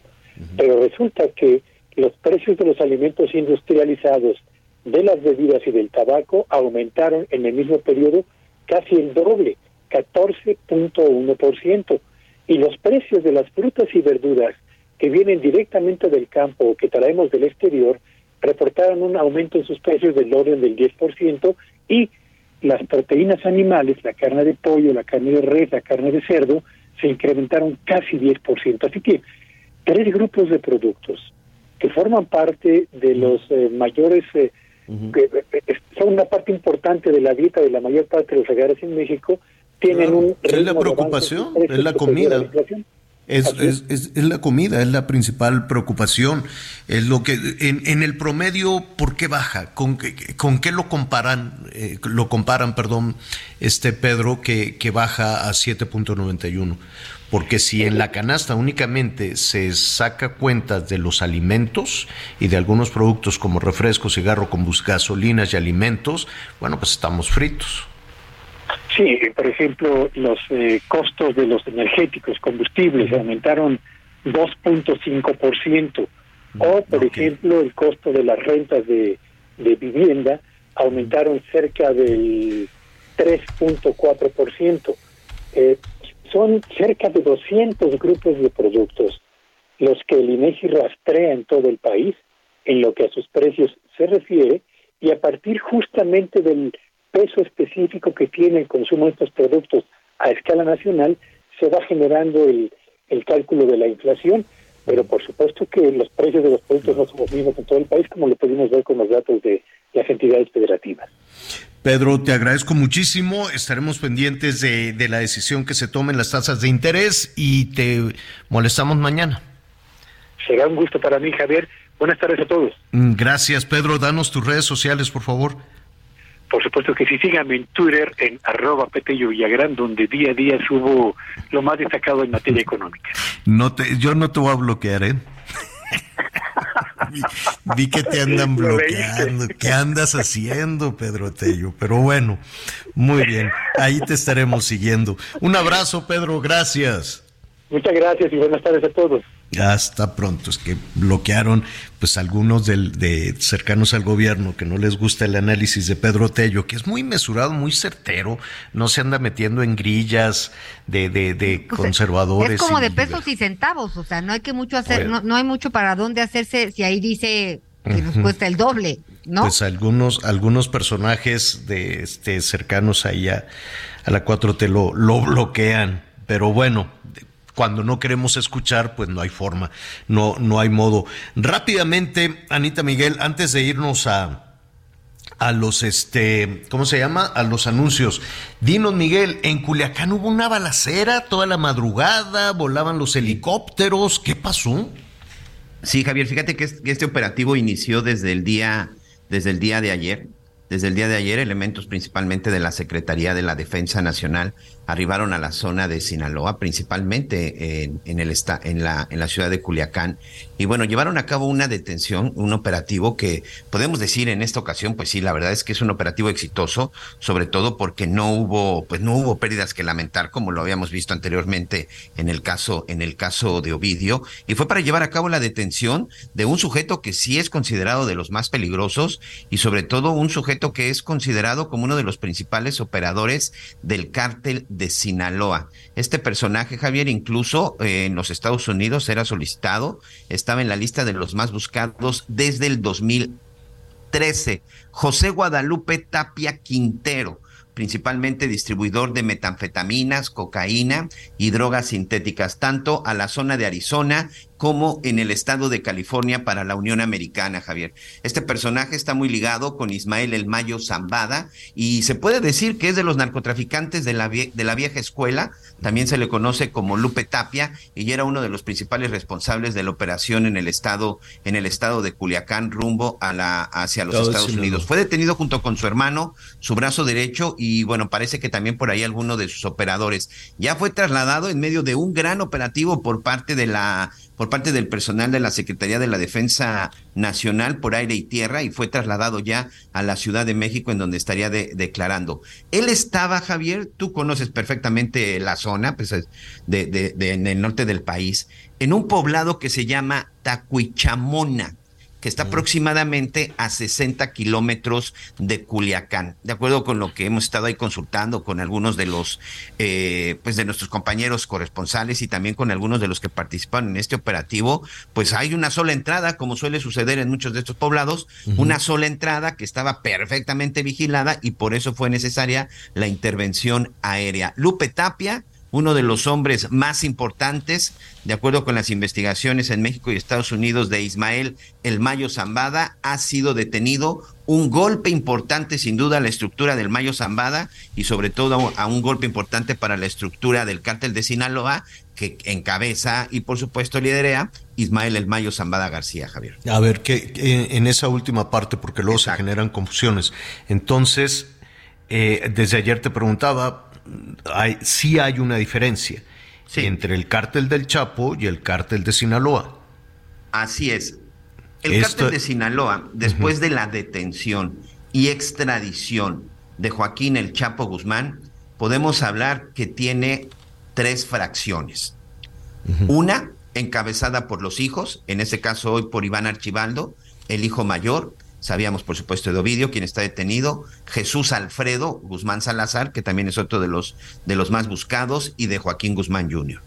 La otra fracción es la de Aureliano Guzmán, el tío, el tío de, de, de, los Chapitos, por supuesto, hermano de Joaquín el Chapo Guzmán, y que él opera más hacia la zona del Triángulo Dorado y también tiene presencia en Badiraguato, pero solo ahí. Y la otra fracción que sinceramente la más importante, porque es la que está peleando con el cártel de Jalisco y que tiene presencia en la mayor parte de los en, la, en la mayor parte de estados, es la de Ismael El Mayo Zambada. El cártel de Sinaloa, después de la extradición ya de Joaquín El Chapo Guzmán, podemos partir que, que ese es el momento más crucial, se separa e Ismael El Mayo Zambada y los chapitos inician con una confrontación y ellos son los que provocan la fragmentación del cártel de Sinaloa. Hoy el cártel de Sinaloa tiene tres liderazgos y liderazgos, por lo menos dos de ellos, los Chapitos y el Mayo, que están peleando entre ellos mismos. Ahora sí ya, ya entendimos, ¿no? En, en realidad la mira entonces está puesta en el cártel de Sinaloa. Así es, es el cártel de Sinaloa en una de sus fracciones. Sí, porque no entendíamos, bueno, pues van con el con o contra el, digo no con, me queda claro que no con, pero este es la atención está en el de Sinaloa, no en el de, bueno, la atención debería estar en todo el crimen, pero claro, tiene que ver con esa parte. Y Ismael Esmayo Zambada, un narcotraficante ya de más de 70 años de edad, de más de 50 años en el negocio y quien, por cierto, nunca ha sido detenido. Mm. Hoy este eh, narcotraficante se puede decir es que de los es de los delincuentes más que se ha escabullido de, mejor que ninguno y la única fotografía que conocemos de él fue el día que él decidió salir en una revista, como fue el caso de Proceso, que recordarán aquella famosa entrevista, pero sinceramente ahí sí, llámale a la administración que quieras, ¿eh? A esta, la de Peña Nieto, de Calderón, de Cedillo, de Fox, Nadie ha logrado tener un indicio mayor en contra de Ismael El Mayo Zambada. Insisto, ni siquiera fotografía. La única fotografía reciente es la que él se dejó tomar por la revista Proceso, Javi. Bueno, pues, eh, pues ahí está, ¿no? Está operativo. Nos estaban preguntando ahí el asunto, el asunto de Culiacán, una captura importante. Sí. Y, y veremos hacia dónde, hacia dónde apunta todo esto. Oiga, eh, Oye, felicidades a todos los odontólogos, a todas las y los dentistas. ¿Cómo andaremos en la higiene dental? Oye, pues. No, pues yo, es de lo menos, veo. a últimas fechas ya, es, ya hay seguros que cubren el tema de los dientes por la importancia, además de los precios, este que, que tiene en, en nuestra vida. Pero es de lo entre los dientes y los pies, ahí te voy. Sí, yo veo que, que por, por, ya ve que en, nuestro trabajo de la tele pues andamos ah. entrevistando así a mucha gente para todos lados. Y sí, sí me doy cuenta que no, el cuidado de los dientes, uno, porque no sé si por, por una cuestión de, de, de, de, higiene, ¿no? De costumbre en la higiene, que de pronto se pierde un poquito, o el argumento es, es que yo me voy de la casa y me lavo los dientes hasta, hasta, no, no sé, no sé cuántas, eh, cuántas argumentaciones, cuántas excusas puede, puede haber para no tener este tema de la higiene dental.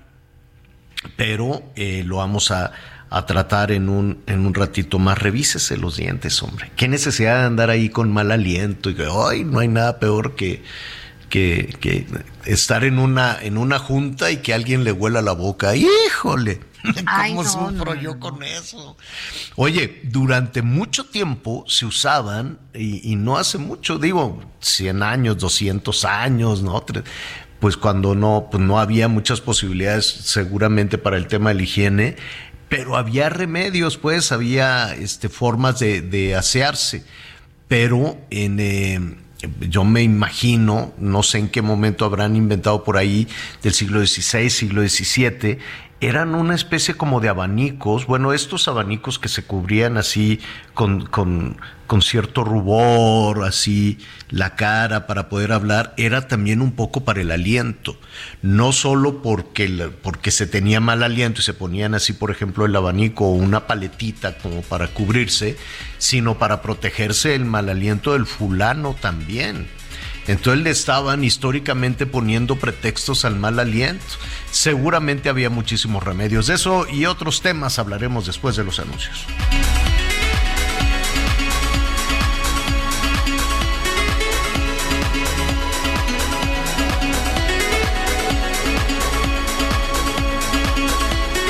Conéctate con Ana María a través de Twitter, arroba Anita Lomelí. Sigue con nosotros. Volvemos con más noticias. Antes que los demás. Todavía hay más información. Continuamos. El secretario de Relaciones Exteriores, Marcelo Ebrard, informó que hasta el momento no hay mexicanos afectados por los terremotos que azotaron a Turquía y Siria. Autoridades de ambos países informan que ya suman 17.500 personas fallecidas, mientras continúan las labores de rescate. Y con esto vamos juntos a un recorrido por el país. Un tráiler se quedó sin frenos y se impactó contra tres viviendas y dos vehículos en el municipio de Axalan, ubicado en la región central del estado de Veracruz. Los hechos ocurrieron alrededor de las cinco y media de la madrugada del miércoles sobre la carretera Axalan-Tlapacoyan, a la altura del lugar conocido como El Reloj, en la zona centro de dicho municipio. De acuerdo con información de la Secretaría de Protección Civil a cargo de Guadalupe Osorno Maldonado, no hay reporte de personas lesionadas, solo daños materiales. Los vecinos reportaron este accidente al número de emergencia 900 para solicitar la presencia de rescatistas y autoridades que brindaron la atención correspondiente. La circulación vehicular fue cerrada de manera parcial con dirección a los municipios de Altotonga y Tlapacoyan, mientras se llevaban a cabo las maniobras para el retiro de esta unidad de carga pesada.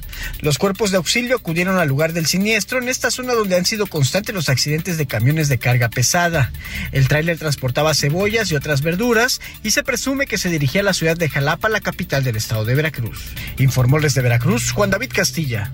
Los enfrentamientos entre civiles armados en la región de los Altos de Jalisco no cesan, y esta vez fue en los municipios de Encarnación de Díaz y en Teocaltiche cuando al realizar recorridos de vigilancia iniciaron los ataques. De acuerdo con información oficial, policías de la Secretaría de Seguridad del Estado aseguraron tres vehículos, dos de ellos con reporte de robo, así como equipo táctico, luego de que fueran atacados a balazos cuando realizaban este recorrido en los municipios de Encarnación de Díaz y Teocaltiche. El primer hecho se registró cuando policías del municipio de Encarnación de Díaz solicitaron apoyo a la Secretaría de Seguridad, pues se encontraban en persecución de tres camionetas en las que viajaban hombres con armas de fuego. Los vehículos fueron localizados en la brecha con conocida como la Guaracha, la cual conecta con el poblado de El Salvador. La segunda agresión se registró cuando oficiales destacamentados en municipios cercanos acudían a brindar apoyo, por lo que al circular por el camino de San Nicolás a Teocaltiche se encontraron con una camioneta Mazda color gris de reciente modelo, desde la cual les realizaron disparos. Los policías repelieron el ataque, pero los ocupantes del automotor lograron escapar a pie tierra. Tras asegurar el acordonamiento e inspeccionar el vehículo, se corroboró que en este también se contaba con reporte de robo y al interior se halló un arma larga, así como más equipo balístico, el cual también fue asegurado y puesto a disposición de la autoridad ministerial. Desde Guadalajara, Mayeli Mariscal, Heraldo Radio. El mundo de la moda en mueble está en movimiento en Expo Mueble Internacional, la feria líder de muebles y decoración en América Latina. Encuentra lo último en tendencias, diseño y calidad en muebles para el hogar, oficina, jardín, infantil, decoración, entre otros. La cita es del 15 al 18 de febrero en Expo Guadalajara. Regístrate en www.expomuebleinternacional.com.mx. Bueno, muy bien, vamos eh, rápidamente con nuestro siguiente invitado eh, a propósito de esta de esta decisión, ¿no? Anunciada en la Cámara de Diputados que aprobó la creación de una ley que le da a la Secretaría de la Defensa la responsabilidad, ¿no? Será la encargada de vigilar y proteger coordinar, vigilar y proteger el espacio aéreo mexicano.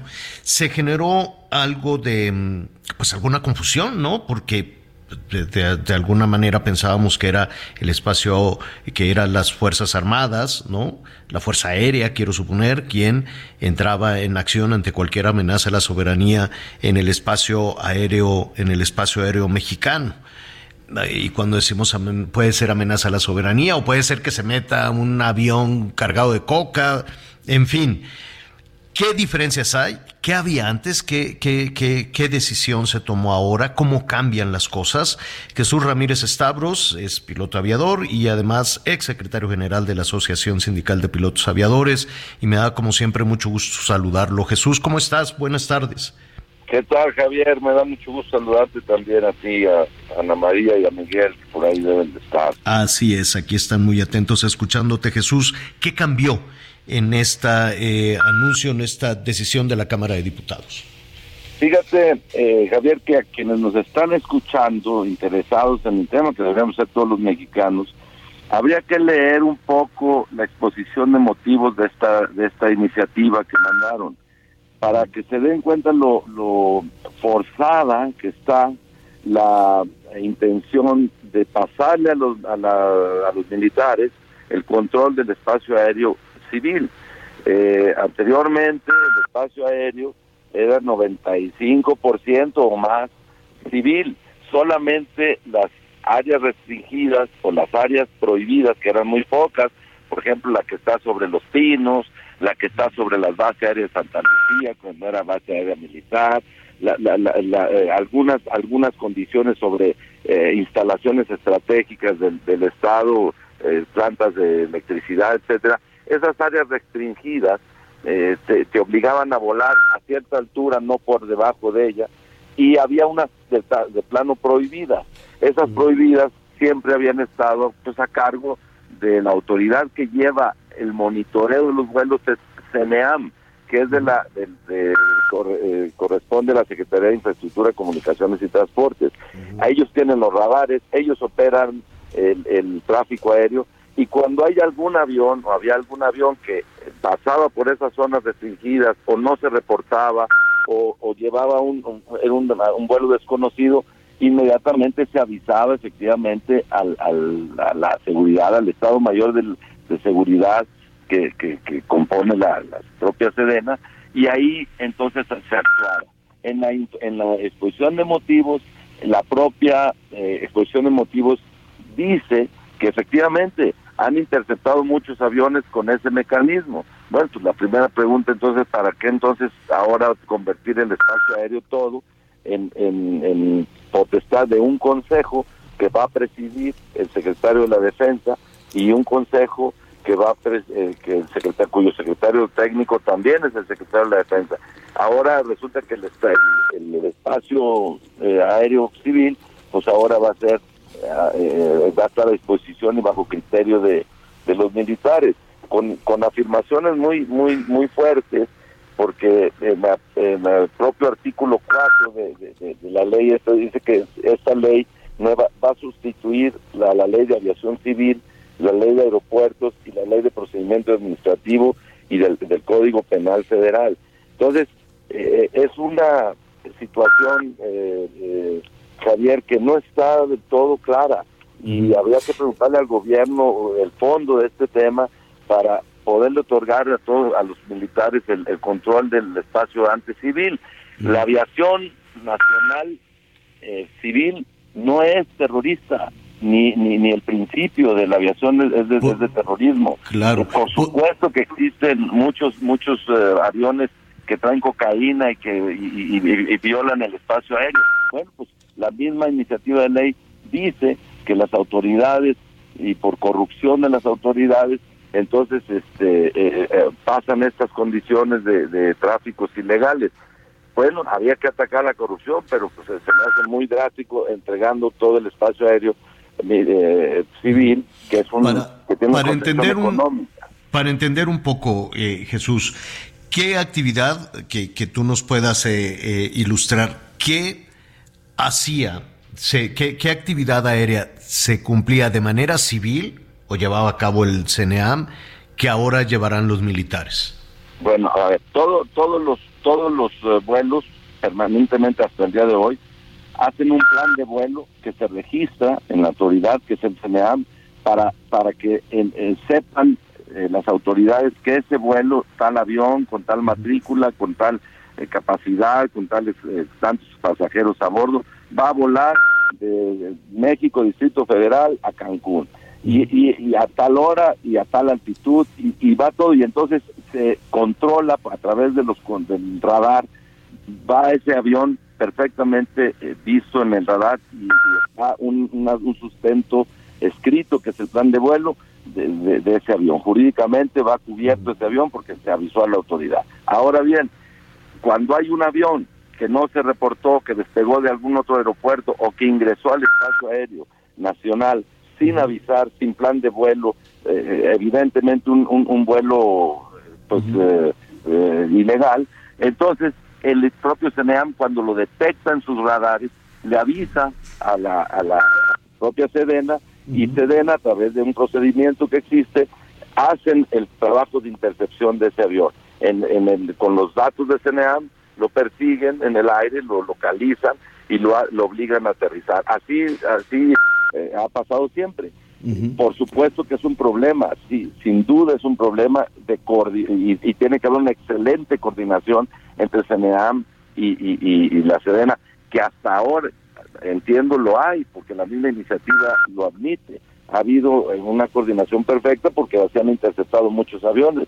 Bueno, ahora de repente, de un día para otro, dicen que no, y que, y que porque hay corrupción en la aviación civil y en, la, y en las autoridades civiles, entonces pues ahora me, esto a, me imagino que toda que toda investigación de corrupción, de impunidad o de eh, la entrada de, aviones eh, ilegalmente, pues todo esto que sabemos que sucede muchísimo en la frontera sur, en muchísimas partes de, nuestro país, pues ya será responsabilidad de los militares. Y yo te preguntaría, todavía no tenemos muy claro, ¿no?, hacia dónde va esta, esta decisión que se acaba de anunciar, pero entonces, ¿van a despedir a todas las trabajadoras y trabajadores del CNEAM?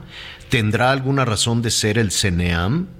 ¿Van a ser sustituidos por militares? no lo creo así, no lo creo así, Javier, porque porque van a seguir ejerciendo el control de tráfico aéreo, pero hay un consejo.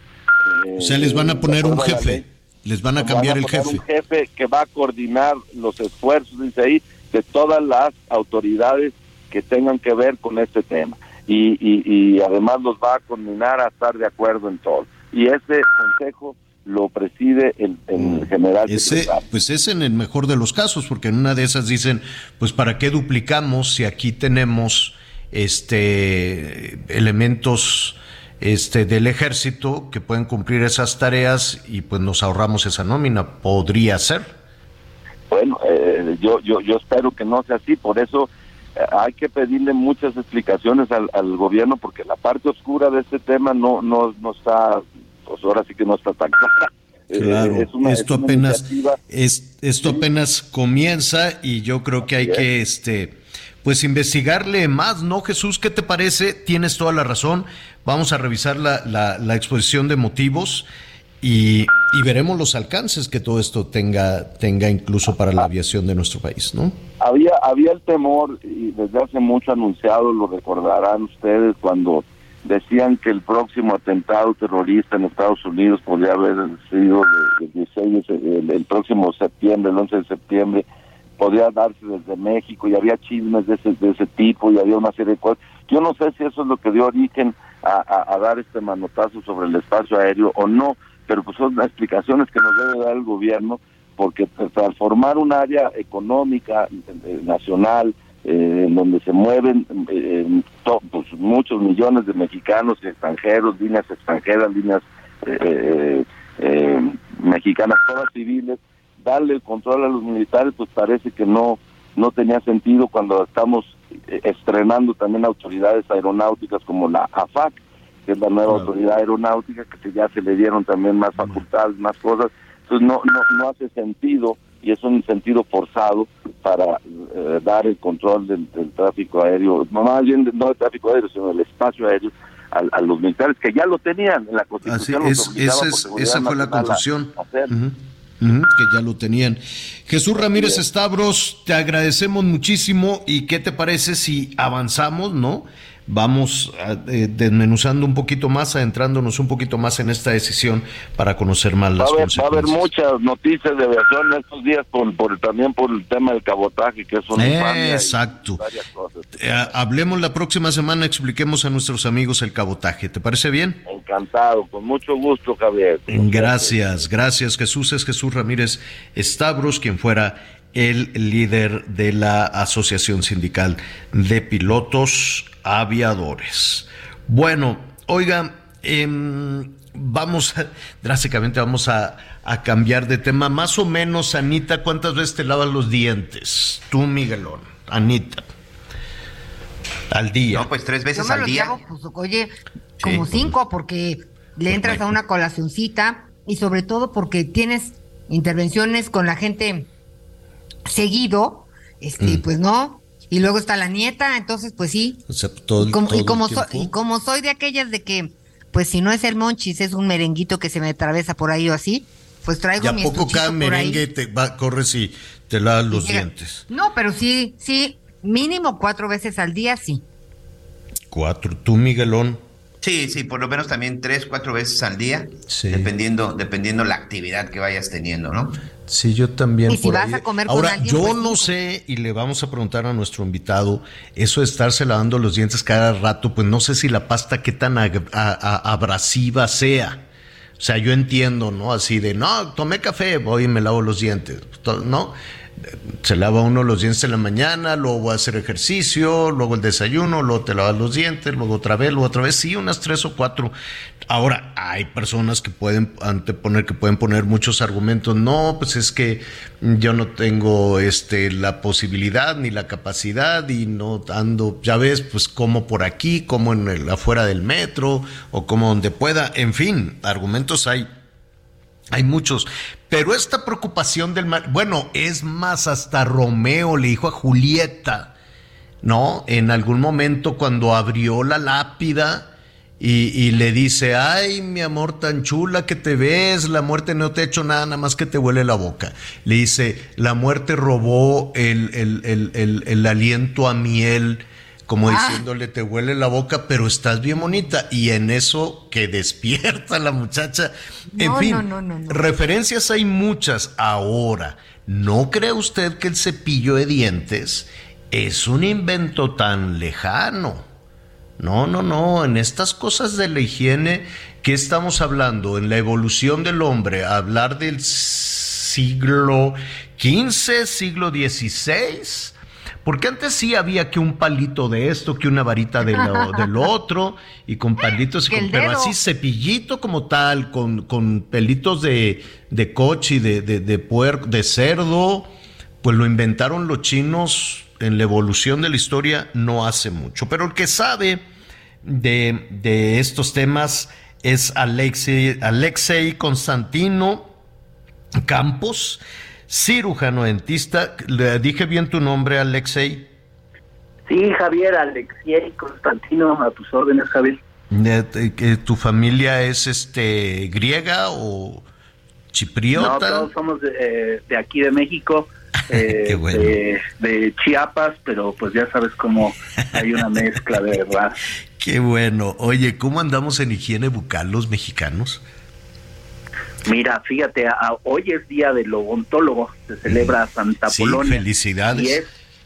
sí, gracias. Y es un buen día para, para reflexionar acerca de cómo andamos eh, eh, en México, de nuestras visitas al odontólogo y sobre todo cómo se encuentra la salud bucal. Eh, no es muy eh, frecuente que eh, vayamos al odontólogo en México como sucedería en otros países y la recomendación es pues por lo menos ir una vez cada seis meses al odontólogo Javier. Entonces, eh, pues... ¿Y cuáles serían, desde tu experiencia, desde tu praxis, cuáles son los principales problemas? ¿Será por regiones? Yo me imagino que este país, eh, pues es por, por la calidad del agua, por la alimentación o incluso por el, el, acceso a, a básicos eh, elementales, ¿no? Agua y demás.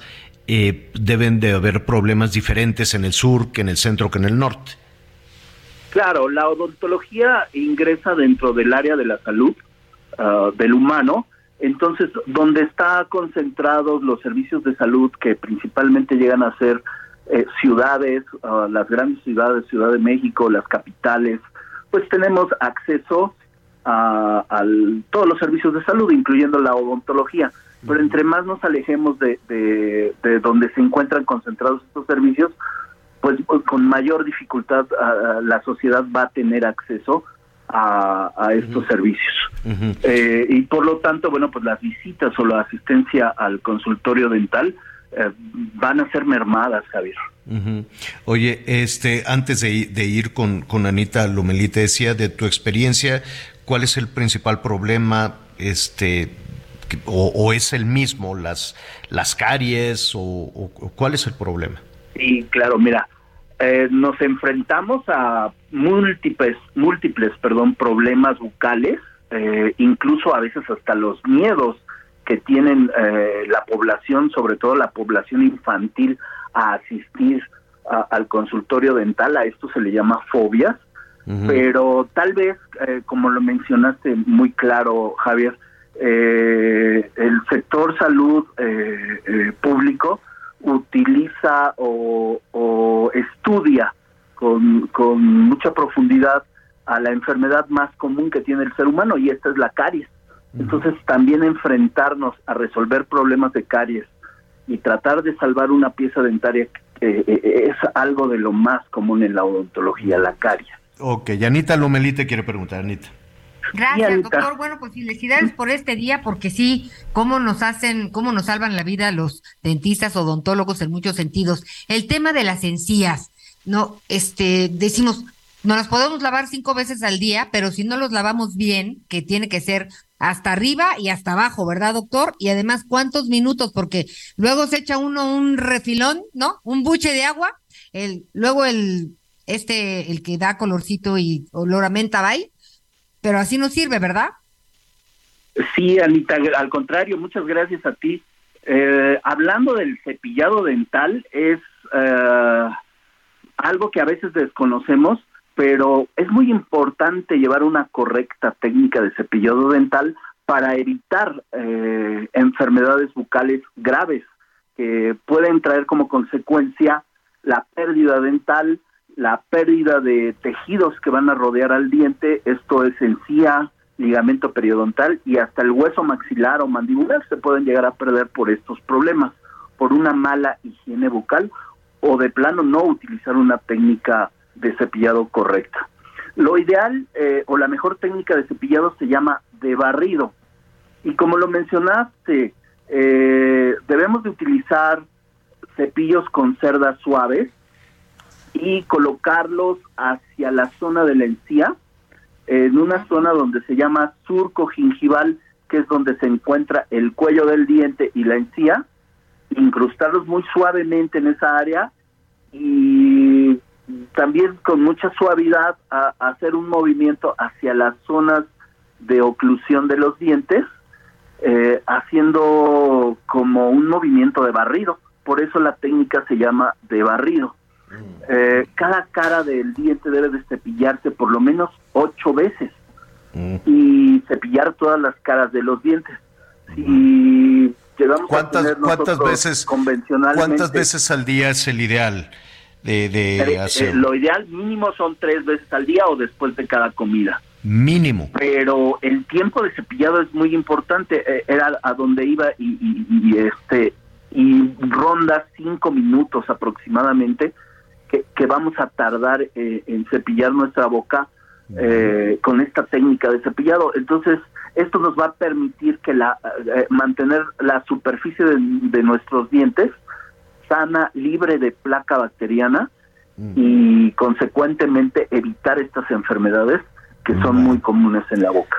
Pues felicidades, Alexei, eh, eh, por, por tu día, gracias por las recomendaciones y nada, pues habrá que ir. Hay, Oye, hay Javier. que... gracias. Ya nos vamos a ir, pero Sí. si tenemos buena higiene, ¿podemos morirnos con nuestros dientecitos completos? Sí, ¿Será, sí, no? sí, siempre que tengamos buena higiene, que tengamos una prevención en todo nuestro cuerpo, eh, lo más probable es que lleguemos a, a un estado de longevidad, esto es, lleguemos a, a ser viejitos, pero además con salud, que sea que, que tengamos una vejez digna. Claro, claro, De eso se trata. Pues muchísimas gracias. Eh, danos, por favor, tus redes sociales o un número telefónico, Alexei, por favor. Claro que sí. Eh, mis redes sociales eh, es, es, es mi nombre, Alexiei Constantino. y Mi teléfono es el 55 70 9806 31. Perfecto. Estamos a sus órdenes. Gracias. Gracias, gracias, muchísimas gracias. Ya nos vamos, Anita Lomelí, gracias. Provecho, Miguel gracias. Aquino, muchísimas gracias. Yo lo Gracias. espero a las diez y media en Hechos Azteca 1. Que la pase muy bien.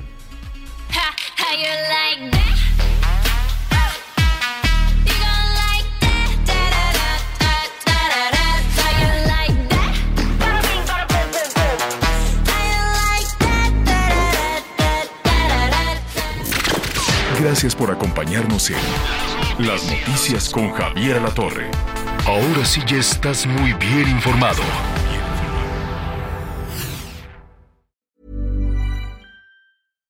When you make decisions for your company, you look for the no brainers. And if you have a lot of mailing to do, stamps.com is the ultimate no brainer. It streamlines your processes to make your business more efficient, which makes you less busy. Mail checks, invoices, legal documents, and everything you need to keep your business running with stamps.com. Seamlessly connect with every major marketplace and shopping cart. Schedule package pickups and see your cheapest and fastest shipping options from different carriers with rates up to 89% off USPS and UPS rates. And with the stamps.com mobile app, you can take care of mailing and shipping wherever you are. Make the same no-brainer decision as over 1 million other businesses with stamps.com. Sign up with code program for a 4-week trial plus free postage and a free digital scale. No long-term commitments or contracts. That's stamps.com. Code program.